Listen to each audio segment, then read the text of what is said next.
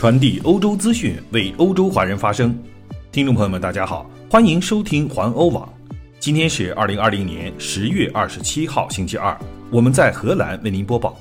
下面请听环欧每日播报。继续还是来关注疫情方面的消息。据英国的调查，抗体在老人和无症状者身上容易消失。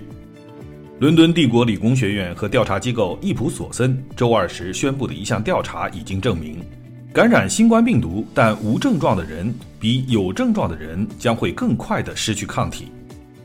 从六月二十号至九月二十八号，这项调查追踪了英国的三十五万人，他们定期进行自我的检查，以了解他们是否具有针对新冠病毒的抗体。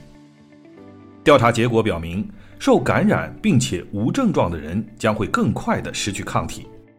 调查中还发现，老年人失去抗体的速度也将会更快。德国消息，德国将提前召开与各州政府的峰会，以应对德国的第二波疫情。目前，第二波新冠病毒潮正在席卷德国，随之而来的是老年人感染人数再次攀升。根据一项模型研究预测。德国的死亡人数将显著增加，是否应该封城，重新又成为了德国国内的重要话题。据媒体报道说，总理默克尔正在计划实行轻度的封城。德国的疫情智库罗伯特科赫研究所周一时公布的单日确诊感染人数为八千六百八十五人，但上周六即十月二十四号，德国的新冠感染病例高达一万四千七百一十四人。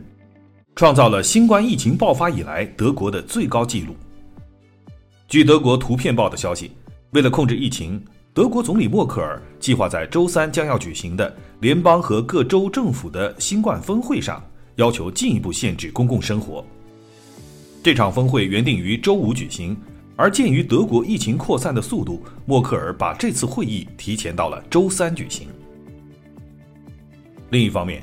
德国的新冠疫情入秋后逐渐恶化。德国官员今天表示，闻名于世的纽伦堡圣诞集市今年将被迫停办。目前，疫情的恶化已经导致柏林、杜塞尔多夫、科隆等城市宣布取消或者是缩小圣诞集市的规模。德国各地每年大约举办两千五百个圣诞集市，深受当地人及观光客的欢迎。其中，纽伦堡圣诞集市是德国最大、历史最悠久的集市之一。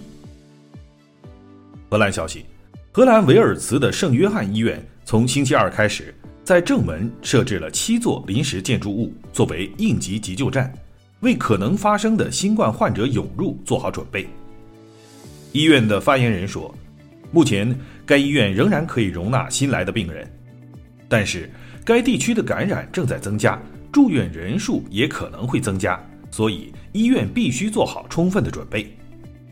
新冠肺炎的急救设施扩大了急救站的空间，可以容纳更多的患者。附加的设施还提供了将新冠患者和其他急诊护理区分开的选择。紧急建筑物必须在一周之内准备就绪。捷克消息，近期捷克政府已经采取了宵禁措施，以防止新冠病毒进一步的扩散。布拉格的传统圣诞节市场今年也已经被宣布取消。捷克卫生部长罗曼普米拉周一晚上时宣布，将从周三晚上开始，从晚间九点至次日的凌晨五点实行宵禁。像其他许多欧洲国家一样，捷克也正面临着感染数字急剧上升的困境。这位部长说，目前的措施还不够严厉。捷克共和国于十月五号宣布进入紧急状态。餐馆和学校已经关闭，在大多数的公共场所都要求人们必须戴上口罩。意大利消息，意大利反对疫情措施的示威活动进一步扩大，在意大利，成千上万的人以示威游行的方式反对政府关闭餐厅和酒吧。在意大利的几个主要城市中，一些团体集会事件出现了失控，在春季时。意大利受到了疫情危机的严重打击，随后进入了封锁状态达两个月的时间。严格的封锁措施让意大利经历了自第二次世界大战以来最严重的经济衰退。自从意大利第二波疫情增长以来，意大利采取了最严格的疫情措施。但是这些措施激起了民众的愤怒，成千上万愤怒的意大利人走上各个城市的街道，表达他们心中的不满。在都灵和米兰的示威抗议活动中，都爆发了暴力事件。在米兰，抗议者向地方政府大楼投掷石块、烟花和爆炸物；在都灵市中心出现了故意破坏的行为，商店的橱窗遭受了损失。警方在都灵逮捕了至少十名抗议者。在米兰有两人被捕。根据意大利政府昨天宣布的新规定，餐饮场所必须在下午六点关闭，暂时也必须关闭游泳池、电影院和剧院等公共建筑。意大利周日当天报告了超过两万例新的感染病例。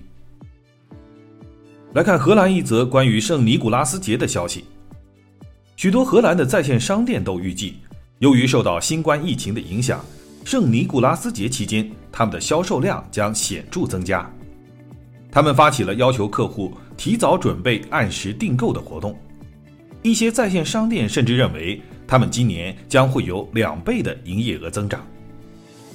他们预计，在荷兰的圣尼古拉斯节之前，会达到最大的网购消费者数量。通过按时订购，可以分散商店和供应商的压力。此外，客户们也能够按时收到自己订购的商品。荷兰网店行业组织呼吁客户密切注意网上商店，知道打折活动从何时开始。